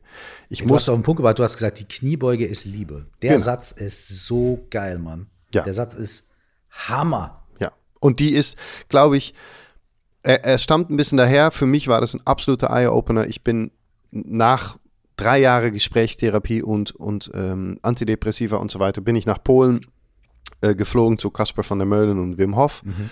Und wir standen am ersten Tag. Beschreibst bei, du auch in dem Buch? Genau, bei minus ja. sieben oder minus zwölf standen wir da draußen an, bei einem halb zugefrorenen Fluss, der in so einen kleinen Pool gemundet ist. Und da hat Kasper gesagt, spring mal rein. Und ich stand neben Kasper und hatte genau dieses gleiche Gefühl. Deswegen finde ich auch, dass ich das sagen darf äh, äh, zu, ne, oder weitergeben darf. Ich hatte genau dieses gleiche Gefühl, so, ey, aber Kasper, es fällt mir doch schon alles so schwer und jetzt muss ich auch noch hier rein. Und Kasper hat mir da gesagt, was wäre, wenn du es einfach probierst? Du kannst jeden Moment wieder raus. Äh, und es war für mich genau so ein Eye-Opener, wo er meinte, das Einzige, was da unten passieren wird, ist, dass du was spürst. Und das in, in der Kniebeuge liegt, glaube ich, genau das kleine Element auch. Das Einzige, was passieren kann, ist, dass du danach, die Millisekunde danach, was spürst. Vielleicht Müdigkeit, vielleicht ein wenig Freude, vielleicht sogar ein bisschen Stolz. Mhm. Aber du spürst irgendwas, weil du irgendwas in Bewegung gesetzt ja, hast. Ne? Und ich sage, Schön. ich sage, ich bin der Letzte, der sagt, stell dich nicht so an oder ähm, wir haben das alle mal oder ne? das sind Sätze, die oder zum Beispiel ähm, ich finde eigentlich viel schlimmer als, finde ich mittlerweile, als der Satz, hey, ne, akzeptier es völlig und mach eine Kniebeuge, finde ich, ähm, diese mitleidige und noch kränker machende Sätze, die, die eigentlich viel häufiger kommen mit, oh, ja, nee, und dann, uh, und naja, dann ruh dich mal aus. Und weil eigentlich ist das, das im tiefen Essenz, meiner Meinung nach, meiner Überzeugung nach, gar nicht oder noch viel mehr nicht das, was jemand hören möchte, der mit einer Depression kämpft und dann schon irgendwann die Eier hat, das auszusprechen und zu sagen, mir geht's nicht gut. Der will eigentlich von der Person gegenüber hören. So wie ich, das beschreibe ich in meinem Buch auf der Treppe. Am liebsten will man, glaube ich, eigentlich hören, dass jemand sagt, ah, ja, interessant, cool, ja, und, und jetzt. So. Auch kein Tipp, kein, sondern völlige Akzeptanz. Zu sagen, hey, ist ein Punkt in dein Leben, der im besten Fall im Nachhinein irgendwann wertvoll ist, wenn wir den jetzt nicht, ne, äh, dich nicht 300 Stunden in einen kalten Raum setzen und besprechen, was alles schiefgegangen ist im Leben, sondern einfach sagen, hey, es, meine Essenz in Denken jetzt ist immer mehr, und ich habe nehme gleich noch ein Video auf für Instagram. Rückenschmerzen sehen wir wie eine logische Konsequenz. Zu viel Sitzen, zu einseitige Bewegung, zu eine Erkältung sehen wir auch so. Du warst im trockenen Raum im Winter mit vielen Menschen oder mit nasse Haare draußen oder was übrigens mhm. wiederum biologisch Quatsch, Quatsch ist, aber ja, ja, ja. Ähm, psychische Krankheiten sehen wir als einzige Beschwerde dieser Welt, und ich nenne sie mal eben Lapidar-Beschwerde, nicht als logische ja. Konsequenz von alles, was davor passiert ist, sondern ja. als eine Ursache von unser Leiden. Und das ist sie nicht, ähm, weil, weil sie genau so eine logische Folge ist im ganzen Universum von, was da vorher passiert ist. Und sie hat mit ähm, sie hat mit deinem Lebensstil und wie du gewählt hast zu denken und zu sein einfach zu tun. Wir müssen wieder diese Verantwortung ein wenig zurück erobern. Da kommen wir auch wieder zu dieser Autonomie. Ähm, weil sonst kommen wir aus diesem Loop nicht raus. Und das ist, das ist eine reine hypothetische, aber Bestätigung von den letzten so vielen Jahren mit so unglaublich viele Menschen, mit denen ich gesprochen habe. Die einzige, glaube ich, die immer wieder reingefallen sind, sind die, die auch die keinen Moment versucht haben, die Autonomie über ihre Depression oder, oder Angstzustände oder ähm, zu finden, sondern immer gesagt haben, nee, ach, das ist viel zu schwer. Die, ne, die Ärzte müssen mir sagen, was oder ich.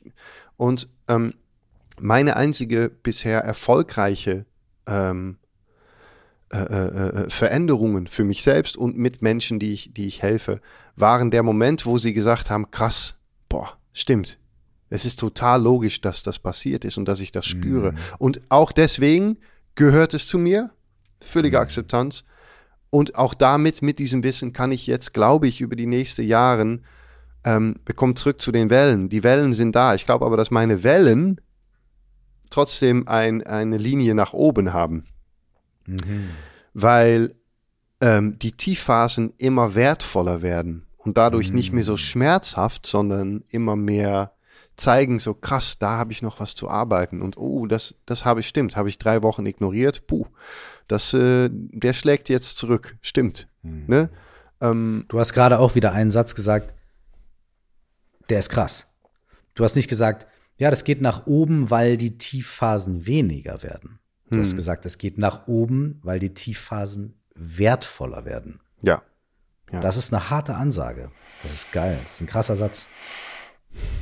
Ja, ich spüre es aber auch echt so. dass das, das, ähm, und das kommt dann, daraus kommen wieder so ein bisschen die Instagram-Dinge, so ja, ähm, du hast es gar nicht schwer, äh, schwer das, das ist dein nächster Level up und das Leben gibt dir mehr, weil du mehr tragen kannst. Und manchmal denke ich da auch, ja, komm, das ist, naja, lass mich doch in Ruhe. Das aber, ist aber was, das ist aber, glaube ich, was anderes also das ist ja, also ja, vielleicht stimmt auch, bla bla bla bla.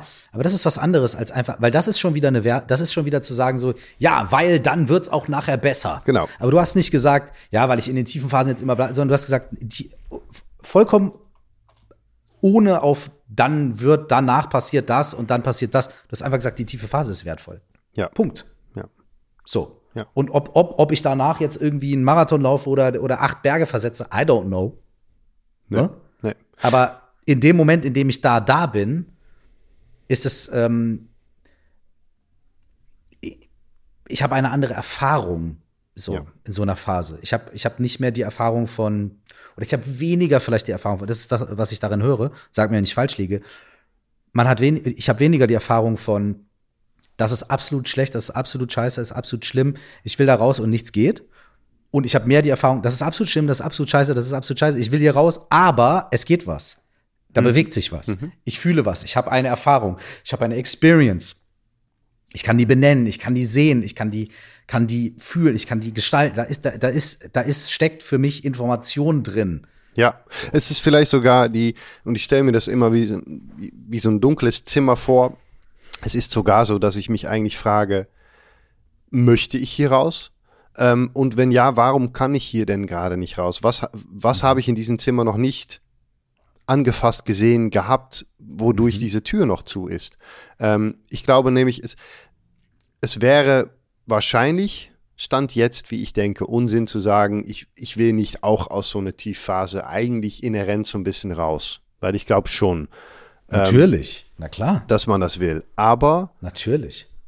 Ich, andererseits habe ich schon, wie gesagt, ich, ich suche ja auch nicht, ich suche im Leben nicht nach Glück. Ich suche im Leben mhm. nach Wert und nach Sinn und nach äh, Sinnstiftung. Und ähm, dafür mu muss ich diese Tiefphasen oder nenne es diese schwarze Zimmer oder muss ich mitnehmen. Und ich muss vor allem in dem Moment da dann auch schauen oder sagen, yo, ja, stimmt, jetzt sitze ich hier. Okay, wo schaue ich hin?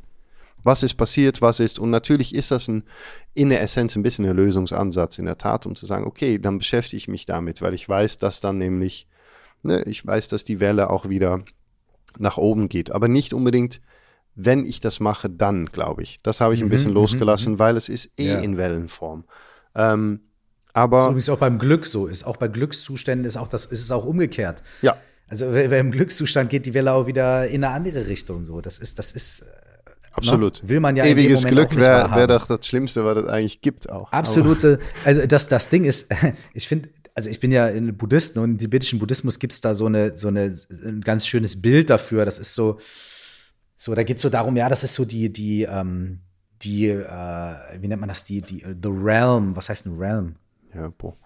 Schönes Wort, Mhm. Realm. The Realm of the Gods, so Ja. die, die, die, die Ebene vielleicht irgendwie der, der, der Götter, der Göttinnen. Und da hat man dann so als Göttin, als Gott subjektiv das Gefühl, ähm, man lebt halt unendlich lang und man ist fast allmächtig und so weiter. Alles ist irgendwie ganz wundervoll, aber man ist nicht 100% unsterblich, man ist nicht 100% irgendwie da, da, da. Das heißt, man ist in diesem Bliss und so weiter halt äh, gefühlt Ewigkeiten drin, aber irgendwann hört es auf. Ja. Und wenn das dann aufhört, dann ist halt, dann stürzt du halt in die Hölle, weil du auf einmal irgendwie, also weil, weil, weil du, weil du wirklich, weil du gedacht hast, das bin ich und es geht ewig so weiter und so weiter. Und auf einmal passiert es. Deswegen sagt man im tibetischen Buddhismus zum Beispiel auch, dass also die Realm der Menschen ist viel schöner und viel besser, weil wir eben nicht gottgleich sind. Ne? Das, es geht uns viel besser dadurch, weil, weil bei uns sind die, die, die, die Wellenbewegungen anders und wir kommen gar nicht in so. Aber wir haben natürlich Phasen, in denen wir auch in solchen Zuständen sind. Ne? Ganz viel Erfolg, ganz viel bla und so weiter und so fort. Aber Ja, Alter, ja. frag mal jeden Menschen auf der Welt, der Erfolg, Geld, Ruhm und so weiter bekommen hat, wie es dem denn so geht. So, Ja, ja. damit. So, ne? also ich meine, Das das ist, das Case, ist auch so eine, Case Study Nummer eins. Das ist es ist halt auch, macht. äh, nee, das ist nicht glücklich macht. Das heißt nicht, hab nicht viel Geld und hab nicht viel Erfolg und Ruhm. Ist doch geil, mach. Ja, ne? go for it, Aber, ja. aber, aber don't do it to feel happy, because it's not gonna happen. So, ne?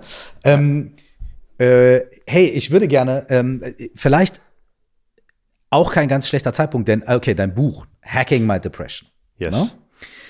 Und es ist eine persönliche Geschichte, aber mit der persönlichen Geschichte ist natürlich auch eben genau das verwoben. Dieses, okay, was sind die Dinge, die du, die du getan hast, die du machst, die du jetzt auch weitergibst? Was sind, was sind diese Hacks? Als erstes denkt man ja wieder auch so, ja, kann ich eine Depression überhaupt hacken? Das klingt vielleicht schon wieder so ein bisschen, sage ich jetzt mal, kapitalistisch, streng dich an und Kauf mal ein und, Buch, dann äh, kannst du es hacken.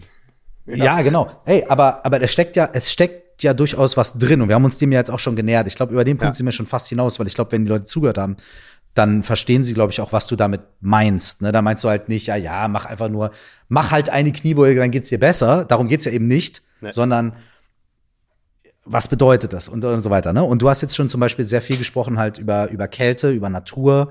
Ähm, und auch über deinen Moment, wo du da standest, ne, und, und vor dem Fluss und dir jemand gesagt hat, hey, probier's halt einfach, ne, setz einen Fuß rein und schau, was kommt. Ja. Was sind, was sind die Sachen, die, was sind die Sachen, die du beschreibst, die dir sehr geholfen haben, die du praktizierst, die du weitergibst? So, was sind die Sachen, wenn, wenn jemand jetzt sagen würde, okay, ich habe sowas oder ich glaube, ich könnte vielleicht in so einen Zustand hineinkommen oder ich bin mir nicht sicher, ich bin zwar nicht diagnostiziert, aber ich kenne milde Zustände davon in meinem Leben. So, was sind die Sachen, wo du sagst, hey, das und das und das und das sind eben diese Hacks und wie, wie wende ich die an, wie arbeite ich mit denen?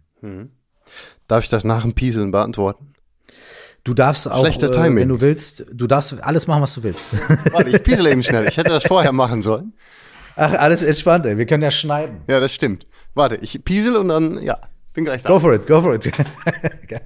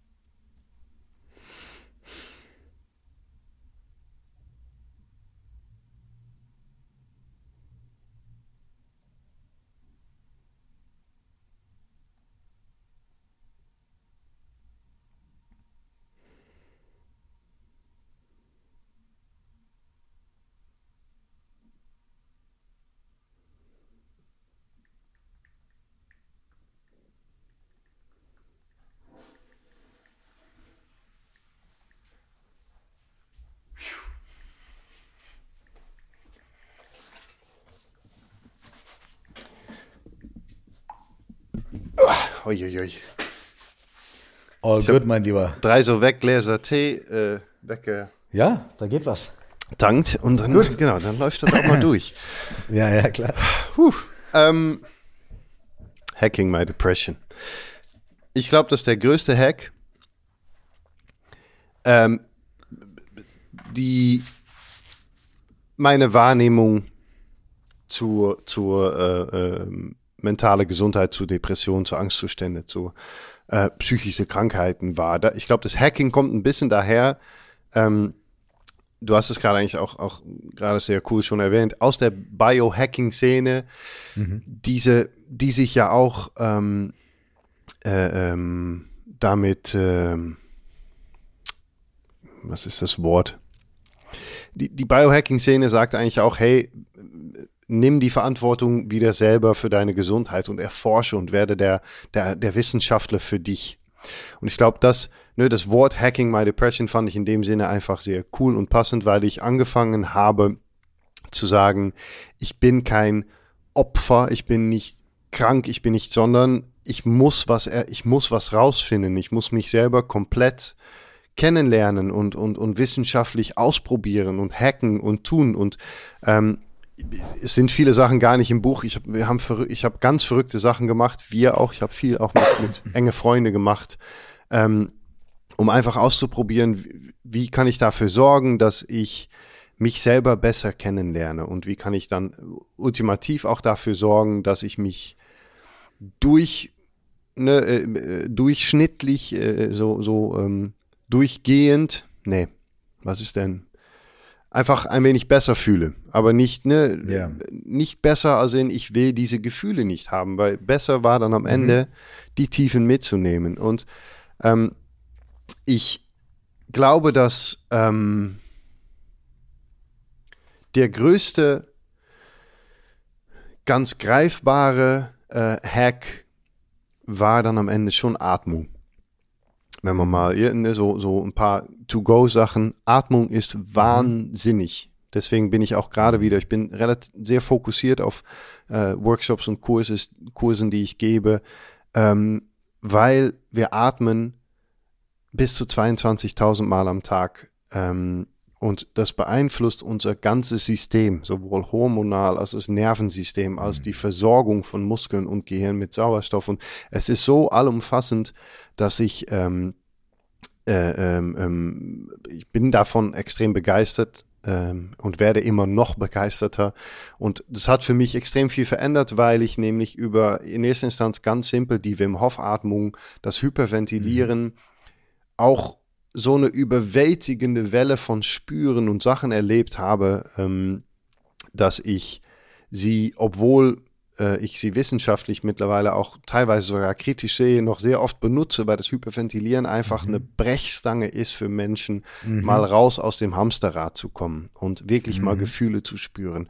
Ähm, und dann ist, glaube ich, der zweite Hack danach war dieser Weg zurück zur Natur. Kälte, mhm. Hitze, mhm. Bewegung. Ähm, mhm. Es gibt Sachen, wofür wir gemacht sind. Ähm, raufen, ähm, barfuß über den Rasen laufen, im kalten Wasser mhm. springen, äh, ähm, mal in der Sonne rausgehen mit zwei Kettlebells und ein Workout machen, mhm. sich komplett verbrennen und dann statt zu sagen, oh, alles schlimm, zu sagen, ah, interessant, das stimmt, das passiert, wenn das.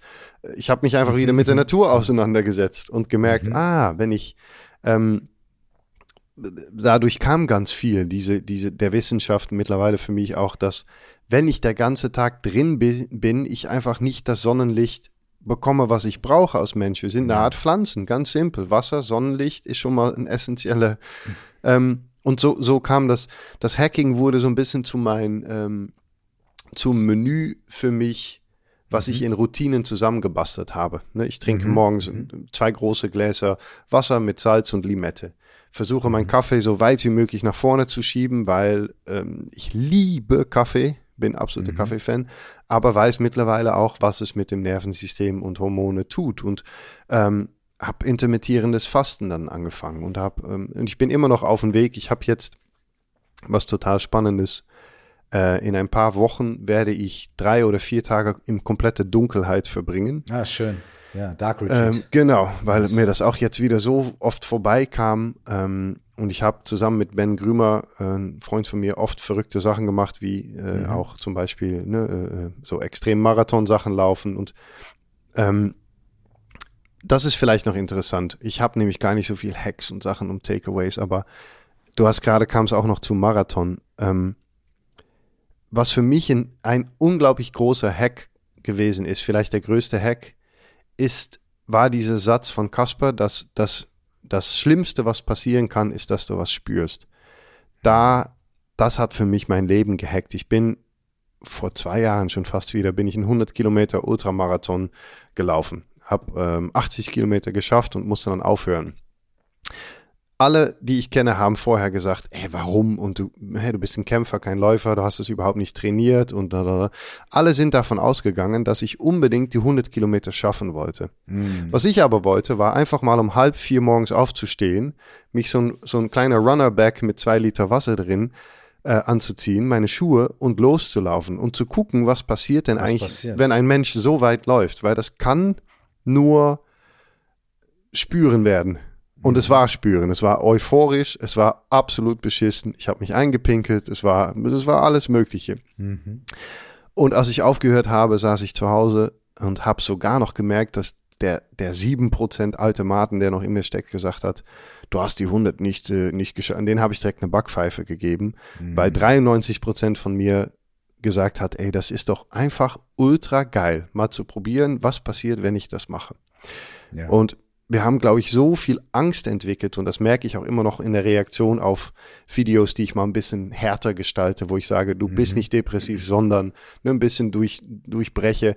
Ähm, wir haben so viel Angst für uns selbst entwickelt, was wir eigentlich jetzt schon besprochen haben, weil wir die auch so wenig anschauen, dass der größte Hack war für mich, einfach mal wieder zu machen und einfach mal wieder zu spüren und zu sagen, das Schlimmste, was passieren kann, ist, dass ich was spüre. Wenn ich drei Tage faste, dann spüre ich irgendwas. Und vielleicht spüre ich irgendwann das Bedürfnis, was ich nicht mehr meistern kann, das sagt, esst was. Und dann esse ich was. Mhm. Und dann habe ich gespürt und habe ich das. Und ähm, so, so versuche ich immer mehr mit alles, was ich mache, irgendwie zu leben. Das Buch ist auch so entstanden. Ich habe gesagt, wie wäre es, wenn ich einfach mal ein Buch schreibe? Ich habe doch keine Ahnung, ob ich das kann.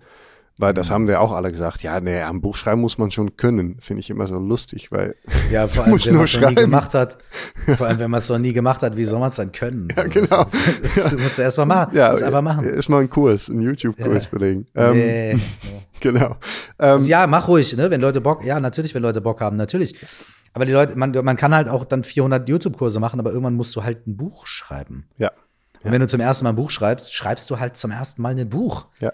Ja. Egal, egal was, egal ja. wer du bist, so, ne? Wenn, genau. wenn du, ja, ja, Punkt. Und dann kommen wir zu, ne, das ist halt, genau, du musst es einfach machen. Und ich glaube, darin gibt es noch nicht mal, ich sehe nämlich manchmal so Videos, wo Menschen sagen, ja, du kannst, du kannst nur scheitern und aus Scheitern lernst du. Und das finde ich dann wiederum, ich denke, Scheitern ist, wenn ich jetzt, wenn meine Tochter eine Tanzaufführung hat und ich komme nicht, das finde ich Scheitern, weil das ist was, mhm. die wird, weißt du, das sind, das sind, aber ja. in dem, was du selber machst und ob du es fertig machst oder nicht, darin liegt ja auch noch nicht mal Scheitern. Es liegt nur eine Zeit, die du mit einer Erfahrung verbracht hast, die dir irgendwas im Leben mitgibt und wo du, woraus du wieder neue Informationen äh, äh, ähm, nimmst ähm, und, und, und weiterlebst. Und ich glaube, dass der größte Hack, vor allem für meine Depression, war zu sagen, ich bin verantwortlich für mich und für das Spüren, was ich tu und soll und ich sollte täglich versuchen, meine Schlappen anzuziehen und irgendwie loszuziehen, um wieder was spüren zu können, was ich, woraus ich dann wieder wachsen kann.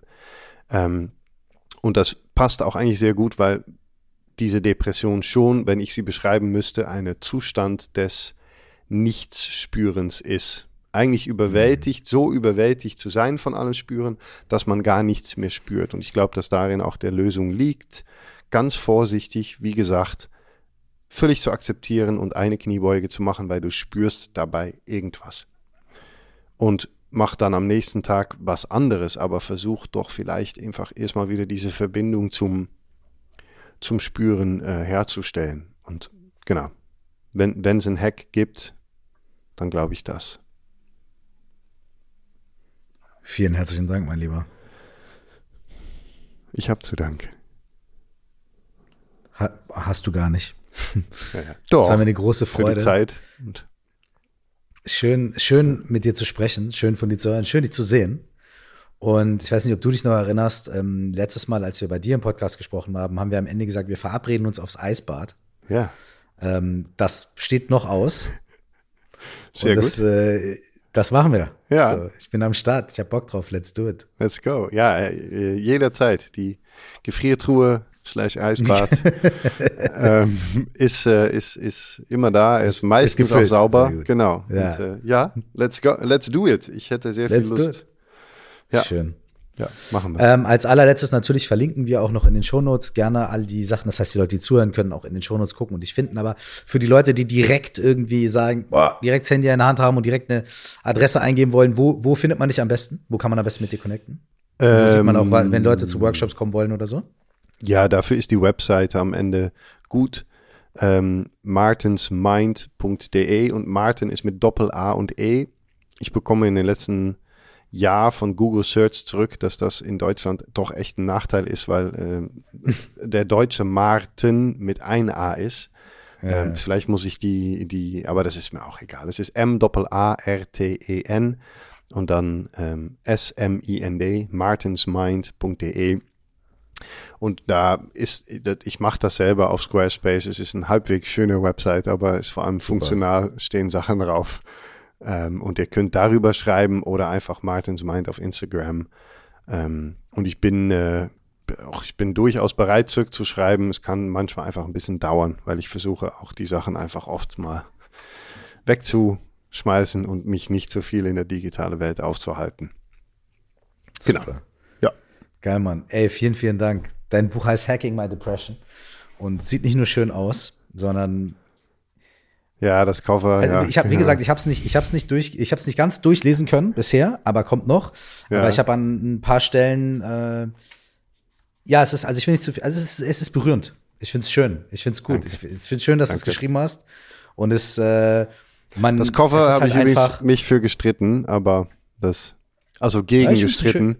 Ich finde es ein schönes Cover. Ich fand es aber auch ein bisschen ein Men's Health Magazine. Äh, Ja, es ist Men's Health, aber auf der anderen Seite ist natürlich so, guck mal, wir leben doch auch in der, in der, in, wir leben doch auch ein bisschen in der oberflächlichen Welt und einen schönen Mann äh, schön fotografiert auf einem Cover. Das ist, das dürfen wir auch, das dürfen wir doch auch genießen. ja, ich will eigentlich immer noch, also ihr müsst, ich erzähle es euch jetzt einfach, die Geschichte dahinter, die letzte Minute. Ja, ja klar. Die ist ja. total schön. Ich habe zusammen mit äh, Saale, einem Mitbewohner in der WG gewohnt.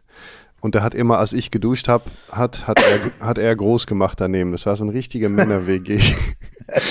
Und der saß dann auch meistens mit seiner Fotokamera auf der Toilette und hat ein bisschen durch Bilder gescrollt. Und da hat tatsächlich dieses Bild einfach durch der Dusch ähm, Glastrennwand einfach so geschossen, weil da ist ein Spot, der Rest war kaputt, eine richtige Männer-WG und dieser eine Spot. Und der hat das Bild gemacht und mir erst auch Jahre später geschickt. Und es ist ein wahnsinnig schönes Bild auch. Ähm, aber es ist, äh, es ist kein, es ist lustig entstanden, weil es war keine Absicht und kein Fotoshooting. Ich war nur am Duschen und er war am, Hm. naja, seine Sachen am machen und hat das Bild, hat das Bild geschossen. Das hast du ich, das Cover ja, äh, auf der einen Seite entzaubert, auf der anderen Seite verzaubert. ja, ja. Sehr, sehr. Sorry für alle, die jetzt desillusioniert. Ja, genau. Hey, ich bin auch nur ein Mensch. Und Duschen ist ja auch was Feines. Ist Genau. ja absolut. es war kalt, kalt duschen auch. Das, äh, Achso, ja, okay. Das muss man dazu sagen. Ganz wichtig. So, Alrighty. Ey, ganz vielen Dank, Mann. Und ähm, danke dir. alles Liebe und hoffentlich bis bald. Freue mich.